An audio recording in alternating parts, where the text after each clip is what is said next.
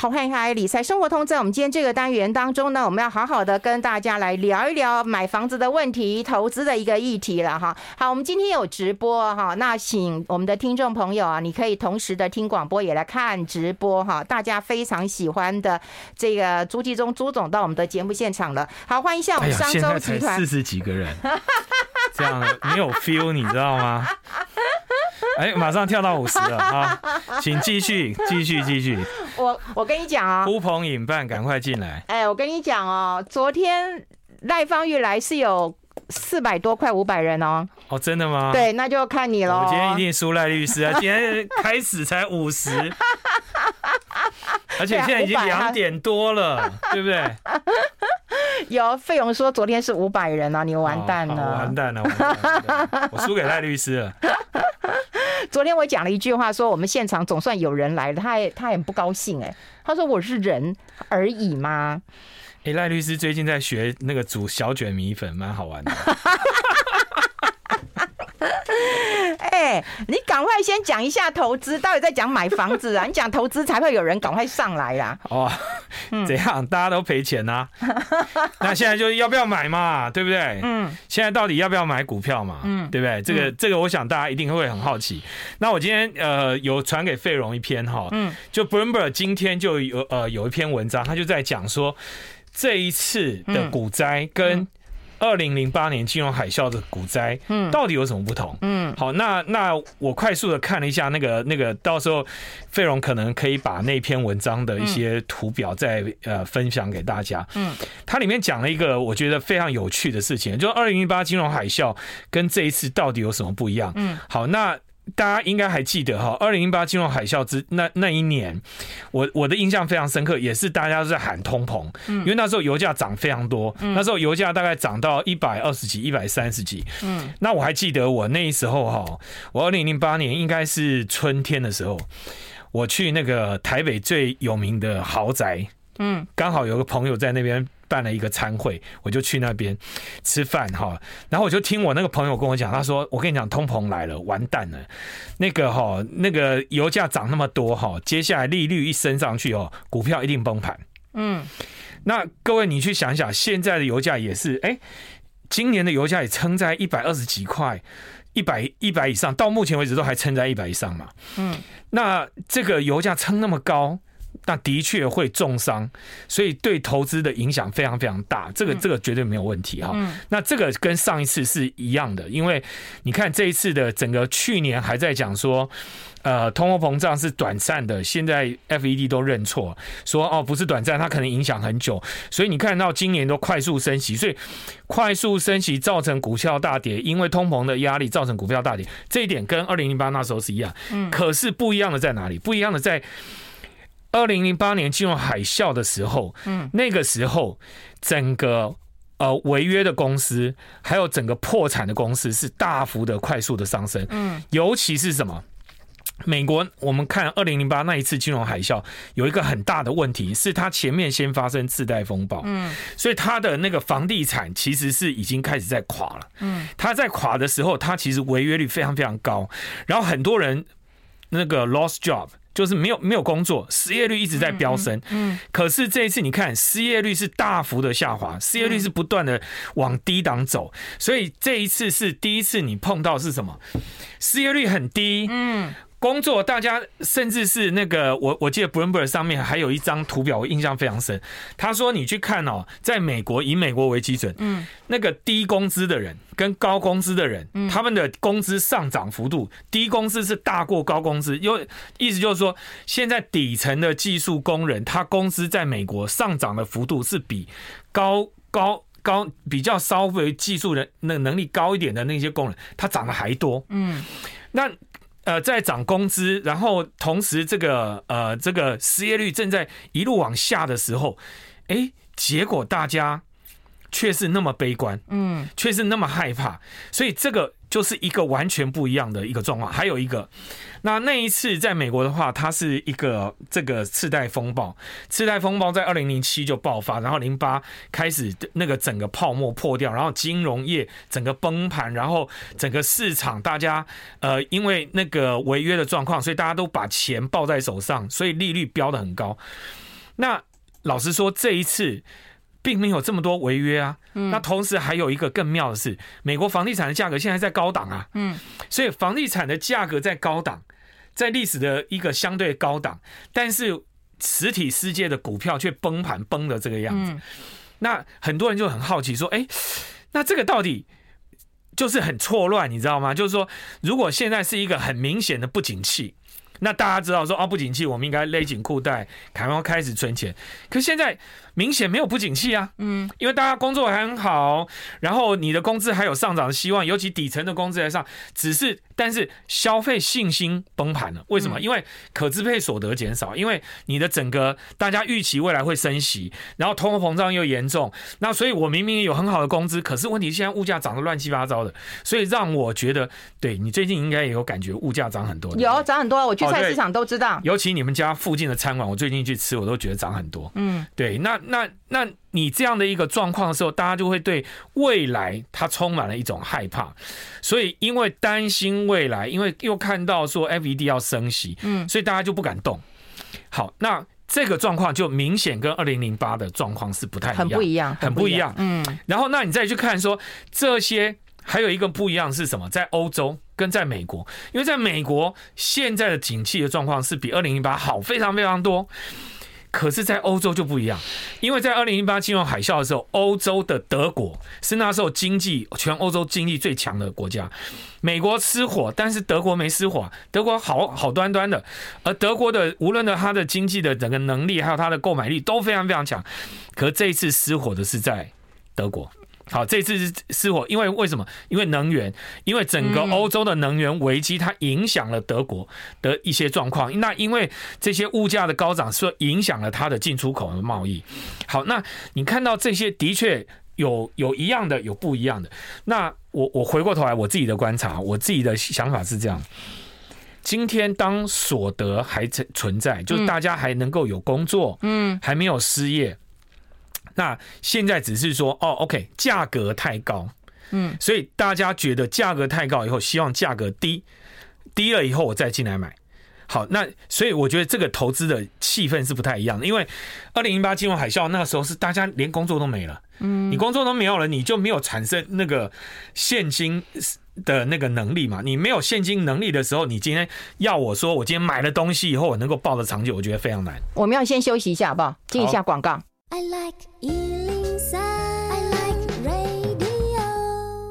好，欢迎回来理财生活通，我是夏韵芬，在我旁边的就是商周集团的总经理朱继忠朱总了。我们刚刚有谈到投资的一个状况，就这一次的一个啊、通膨来了比较长久，然后呢看到了就是违约的公司也没有二零零八年快速上升这么多，那这次的失业率也没有那么好。可是问题是，我觉得啦，他没有立即。这个崩跌的一个危险，可是好像困住了。没有，应该是讲说，嗯、我刚才讲的那个是美国，嗯、美国的确还不错，嗯，嗯，可是不代表全世界都 OK。对，所以你你从相对的应来讲的话，因为美国是美元升值，嗯，美元整个升上来了以后，你看新兴市场就开始出乱子，对不对？最近斯里兰卡已经出乱子，对对。那 Bloomberg 上也很多讨论，就是说今年你知道新兴市场的债券，嗯，哎。各位，你如果投资到新兴市场债券，你现在一定觉得很衰啊！嗯，因为我当初买新兴市场债券，我会买债券，就是为了要相对安定、稳定的收益。嗯，那我都相信这些主权债务国家。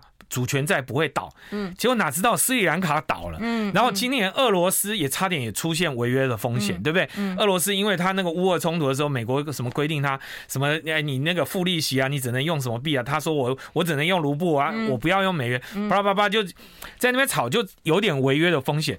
结果你知道吗？如果用 Bloomberg 的新兴市场的新兴市场债的指数，它今年的整个债券到六月的话，六月底的话，它是跌二十个 percent，嗯。那有一的有一档基金，这个 Man，这个 Man 就是每一次在空头市场，它都表现很好，因为它都做对冲。嗯，它的新兴债平均是四个 percent，嗯，那四个 percent 已经全球第一名了。啊，好，那四 percent。可是那这个 Man 的基金经理，他在这两天接受专访的时候，他就在讲一件事。他说，现在新兴市场就他们的投资研究观观察，至少有十九个国家。有这个违约可能违约的风险，嗯，那我要讲这个就是，你说看起来没有乱，但是实际上因为金融市场的波动，利率。汇率这两个一波动以后，嗯嗯，你原来的整个市场的假设就全部不一样。嗯、你看啊、哦，我们原来都假设利率躺在地板上是零利率的环境，所以你看到第一个最涨最凶的是什么？嗯，虚拟货币，嗯，比特币啦什么的就一直冲嘛，对不对？可 可是去年比特币冲到高点以后，最高比特币到六万四千美金，现在跌到多少？这两天还在跌哦，跌到两万块。嗯，哎，一下三分之二就不见了。嗯，那更不要讲说。呃，这个比特币跌，然后那跟虚拟市场的很多的交易所，因此就违约了。所以现在不不只是你你你说它有没有发生风暴？有啊，它的风暴发生在哪里？发生在虚拟交易市场，在虚拟货币市场，在那个我们正常的金融体制没有看到的那个市场，它已经崩盘了，它已经是这样一路垮下来，然后很多人就卷款潜逃，就发生一大堆有的没的事。好，那那顺便讲一下，我们我们刚好最近我们商周 CEO 学院正在上这个虚拟货币的课程。哇！我们今天请了这个顾问，就他就讲，他说他最近币圈的好朋友，因为台湾也有很多币圈的赢家，嗯、对不对？嗯。他说我们最近币圈的朋友都开始在干嘛了？嗯，你知道吗？嗯，你猜一下。我猜不出来啊，因为币圈现在没得投了，嗯、对不对？那钱转去哪里呢？第一个买房子。哎呦，哎，我我就很好奇，我说，哎，所以建商如果这时候拿以太币，嗯，愿意接受以太币来买房子，嗯，哎，这个会不会很有趣？好，那当然这个只是个话题，它当然有法律的适法性的问题，对对对。但是你看到哈，第一个。币圈的赢家，因为那个市场在崩跌，他们也开始在思考说：“哎，我不能再进去币圈，我现在先不要买。”那于是我拿来哦，哎，那我回到实体世界，所以他们去买什么？买很多的精品，嗯，所以很多的精品商，LV 啊什么的，都针对他们正在做很多的这个设计哈。嗯，他们去租豪华的游艇。那最近你会看到台湾出现很多游艇俱乐部，嗯，那这个跟这些币圈的人就有关系，还有他们去买房子，嗯，好，那所以。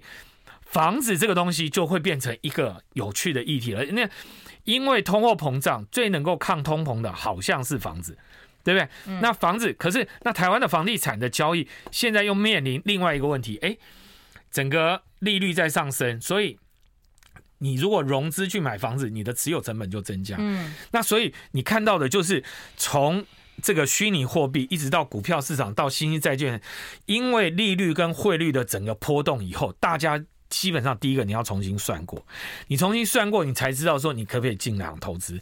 然后第二个，我觉得现在就是泡沫退去以后，因为去年有没有闭着眼睛怎么投好像都赚钱，你去年没有赚个二三十趴，你就觉得你对不起自己，对不对？你就不敢出来讲话。好，那可是今年呢？哎，你都。你去年如果没赔钱的，像像我现在，我就看去年哈有在去年第三季到第四季之间，嗯，有把自己的资产卖掉了，逢高出售的，或者有把自己的公司卖掉的，或者有把股票卖掉。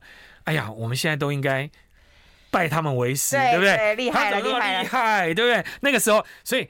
那真正应该问的是，应该问他们，他们什么时候要进场？那因为他们在高档有卖掉，所以他手上有钱。所以你现在应该讲的是说，你你老实说，我我老实说，我我不认为现在就一定会是像二零零八那样的空头市场的来临。但是我要讲的是说，你现在。千万不要随便的去逢低进场，嗯，因为你一定要算过，嗯，因为这个投资标的它到底有没有那个资产的价值？因为接下来的这个变动其实会很大的，因为美元指数又在升，美元现在还在高档，那美元在升息，那 FED 还会持续的升息，那他跟你摆明了，那七月升息，九月还要升息，到年底都还可能再升，那每升一次利息，所有的活动，这个整个金融环境就会不一样。那在这个不一样的状况之下，你的你的投资标的到底会不会被美国升息打到？这个你自己要看好，然后再来。更麻烦的是说，产业也在快快速的变动，因为现在因为 ESG 的浪潮，因为这个数位的这个整个交易，那连不动产都被影响到。嗯，好像我看到 Smart 这一期我们的封面故事是讲说，掌握两关键，合理价住好房。好，你现在去买中古屋，在这个调查里面，他就有讲一件事哈。嗯。从二零一二到二零一七啊，你去看哦，消费者在对买房子的时候考考量的点到底是什么？第一名都是房价，都是价格，好，价格是第一优先。可是第二个已经不一样了，嗯，第二个在二零一二年，二零一二年就差不多十年前，嗯，十年前大家考虑什么？交通便利，嗯，可是现在交通便利已经掉下去了，嗯，没有那么多人考虑了，他已经没有没有比二零一二的那时候还多人想。可是第一个，现在大家考虑的什么钨矿？他大家注意是钨矿，所以就是价格跟钨矿，反而大家不太考虑交通便利的环境。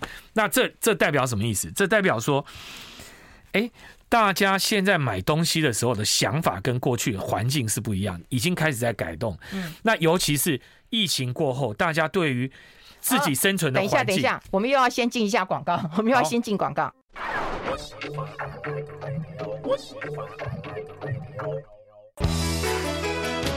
两点听运分，你才更加分。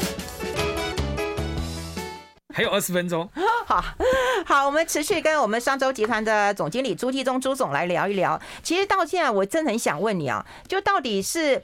啊、呃，这个投资要投资什么好？到底要投资房地产，还是要投资股票？你股票一直叫大家小心、小心、小心、小心。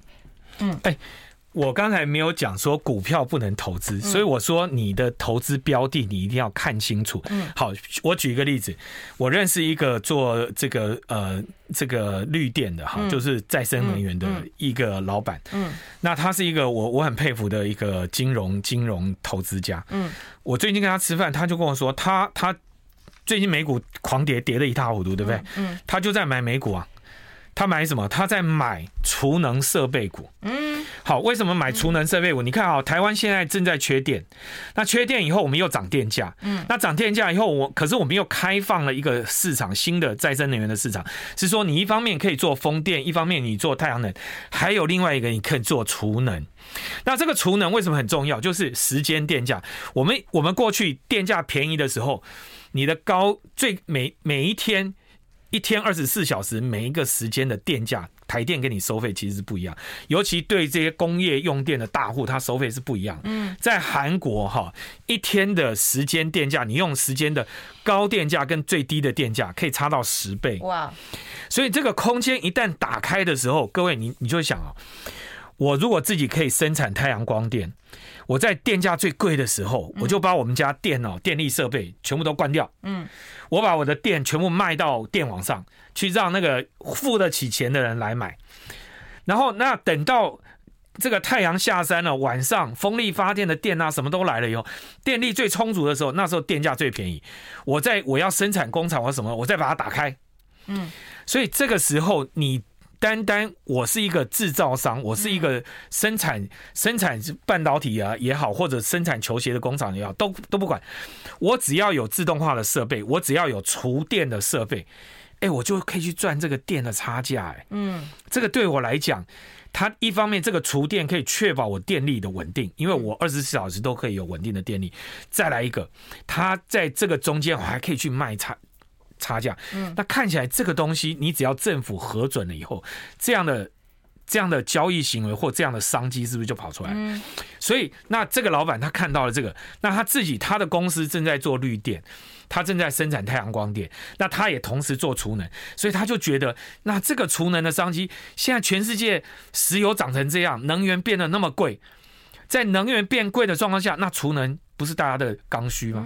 那所以这样刚需的东西，我当然就可以买啊。所以当那个股价，他说好像不知道，我忘记了，大概我我随便举例啊。假设他他第一次开始买的时候是十块钱美金，嗯，哎，最惨的时候跌到五块钱，腰斩，他腰斩了，他就进去买，没想到五块又跌跌到四块多，他再买，那最近好像回到六块多一点。嗯，好，那可是你看到什么？他就是他自己在这个行业里面。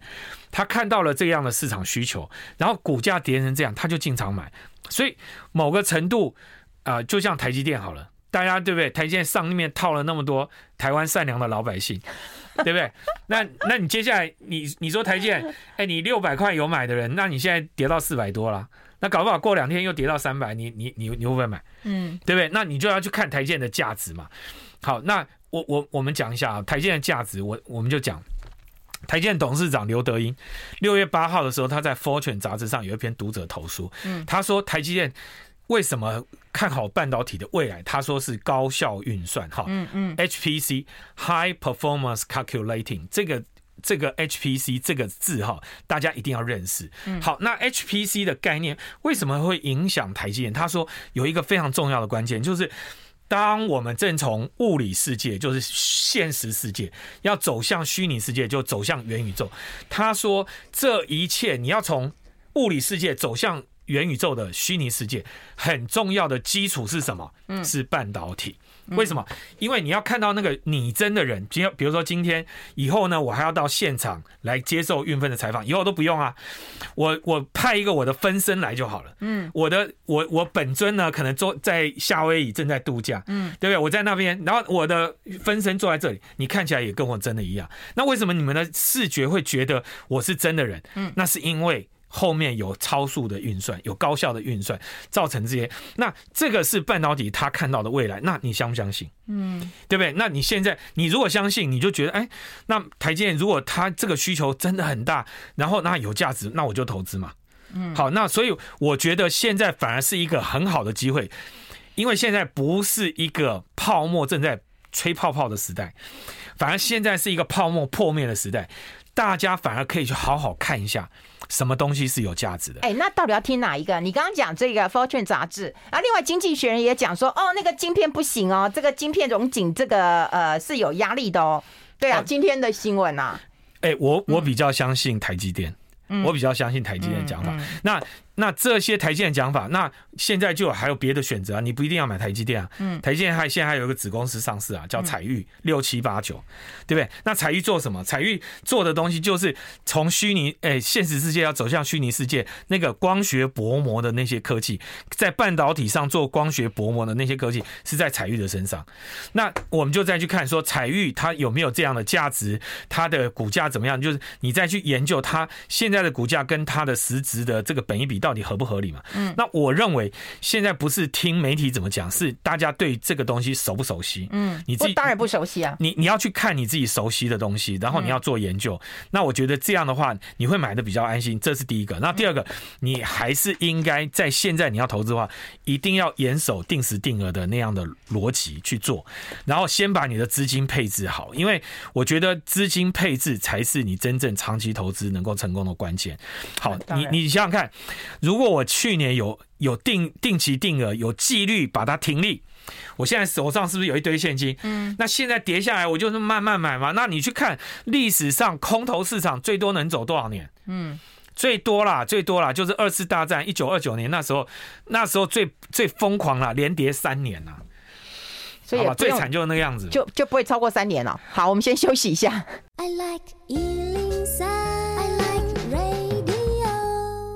好，我们持续跟呃持续跟朱继忠朱总来聊一聊了。刚有聊到这个投资啊，哈，投资跟呃房地产要怎么看？刚房地产呢？房地产现在还是一个呃购物的一个时机吗？现在利率不是要往上走了吗？要升息了吗？对，那老实说，呃，如果你今天利率升息的时候，对房地产一定有压抑的作用哈。为什么？因为大家那种疯狂买进的那个行为一定会被影响到嘛，因为你的成本变高了。嗯，那你成本变高的时候，大家就要更慎选。那老实说。因为你买房，就是买房跟买股票，我觉得还是很有一个很大的差别，因为。买房这件事，你应该是用长期的眼光去看它。但是我们一般人买股票，没股票是天天都有价格在那边变动。房子的那个交易的价格的变动没有那么频繁。嗯你所以你不会天天去看它。那但是你房子是天天你要住的。嗯所以这个使用行为反而你的股票对不对？台积电的半导体对不对？要要是我们拿手机，我还很难去想象我要怎么接触它，对不对？有些人买什么塑胶股，你去买那个钢铁股，对不对？你这那个那老实说你。你你根本跟你的日常生活能够接触的东西没有那么多，可房子你是天天接触啊，所以我认为，在买房子跟买股票的时候，你的心情跟你的想法一定要不一样，所以我们才讲说你一定要做资产配置。买股票你就把它当成什么？就当成完全不会影响你生活的钱，你把它当成一个，嗯，那个叫什么炫耀也好，或者是。展示用的那个就是一个玩具，对不对？但是它在你的整个资产组合的比例是少的。嗯，可你最多的资产组合比例，我想台湾百分之八十以上的人，最资产组合最大的比例都在房子啊。嗯，因为我我们的那个自有房舍的比例非常高嘛，八十几趴。那所以大家几乎台湾的人几乎都买了房子。嗯，那这个房子好不好？哎，各位，你才要认真算吧。你不要每天担心你的股票，然后你不担心你的房子，那你的房子的屋况好不好？这个又影响到我们现在是一个老年化的国家。嗯，然后那越来越老的时候，你真的爬得动吗？嗯，你还在住旧公寓吗？你的旧公寓是不是海沙屋呢？那这些你反而应该花更多的心思去担心。那所以我们在这一期的这个杂志里面就特别讲到，台湾现在买房子里面超过这个选择首首选中古屋的人都占六十个 percent，所以大部分人他还是买中古屋。那买中古的时候，因为房子已经盖好了，所以你反而有很多的机会，你可以去检查屋况，你去了解这个屋况。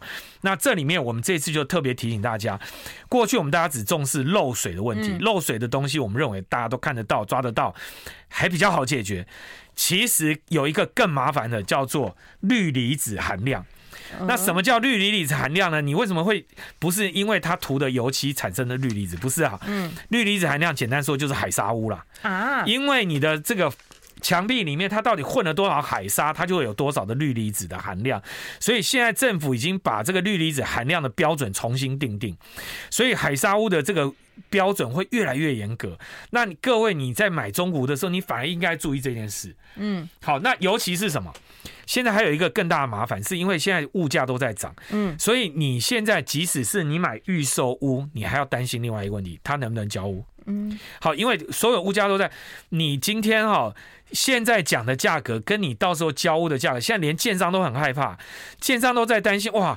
我现在卖你的价格，搞不好到我交屋的时候，搞不好物价就已经涨涨了三十八。那我现在我本来有赚钱，我到最后也赔钱。嗯，所以现在对大家来讲都很艰难，都很困难。所以这个时候你看得到、摸得到的东西，有确定已经交的东西，你反而应该好好检查它。哦，那这个建商也很奇怪耶。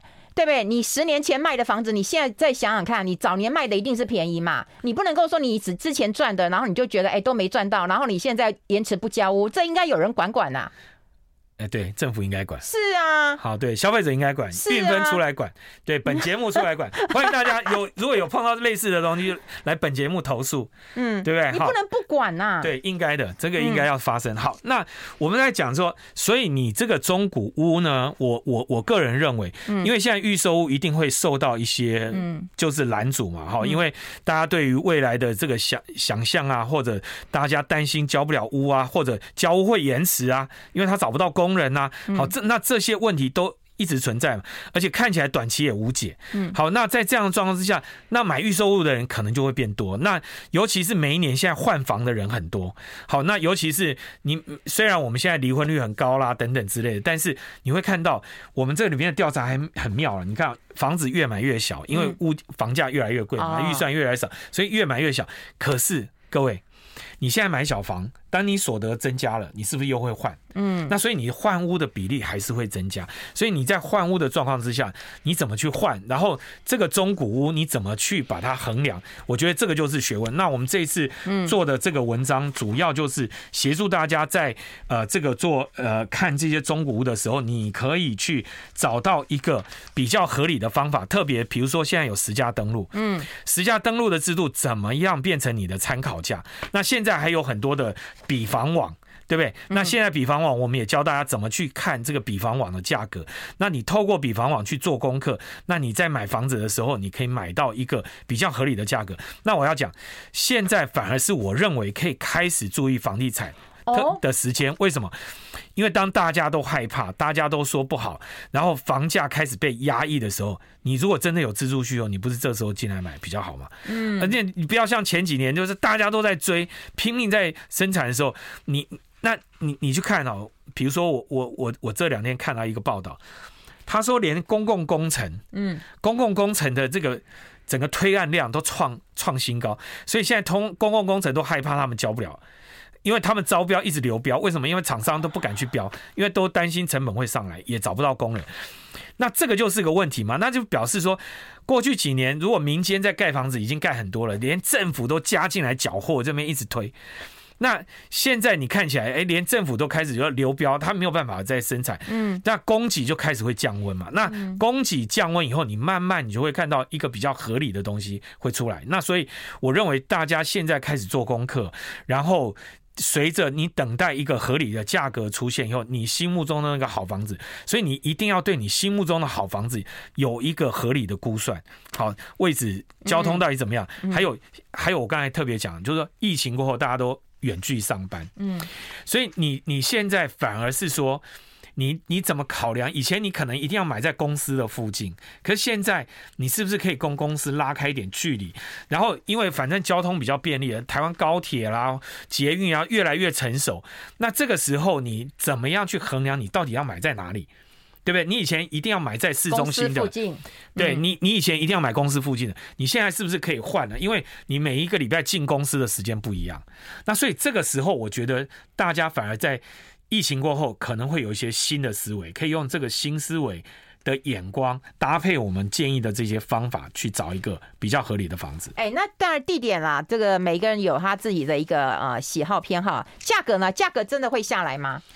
哎，价格我我个人认为一定会下来，因为。呃，这个景气一定会有影响嘛？因为你如果大家担心景气的状况，嗯，好，那尤其特别是利率升上去了，那利率升上去以后，它当然就会对价格造成影响。那所以大家会会重新去思考。但是我们要讲就是说，有一些地方有一些特别的产品，好，那比如说你你说好的学区，嗯，对不对？这个可能短时间大家改变还是改变不了的。还有再来一个好的交通的好的位置的这样的一个。Location 的好的地方，它的价格跌到某一个程度的时候，它一定还是会有买盘。那尤其是有一些地方，它根本就没有新的推案呢。嗯，所以特别是你自己已经习惯，比如说你已经习惯住在某一个社区里面那个附近的，它就没有新的房子啊。那你今天好不容易有一个新房子出来，它一定还是会有买盘。所以我认为房地产的这个买盘，它其实还是会很稳定的存在。所以它即使有回档的修正，但它也不会太多。哦，好，好，好，今天非常谢谢我们商周集团的总经理朱继忠朱总跟大家做这么清楚的一个啊、呃、分享了哈，就是希望下次来，下次来，哎呦，哎呦，很很在乎啦，拍谁啊，拍谁啊，今天人很多，超多了，好不好？好，谢谢朱总，拜拜，谢谢，拜拜，拜拜，拜拜。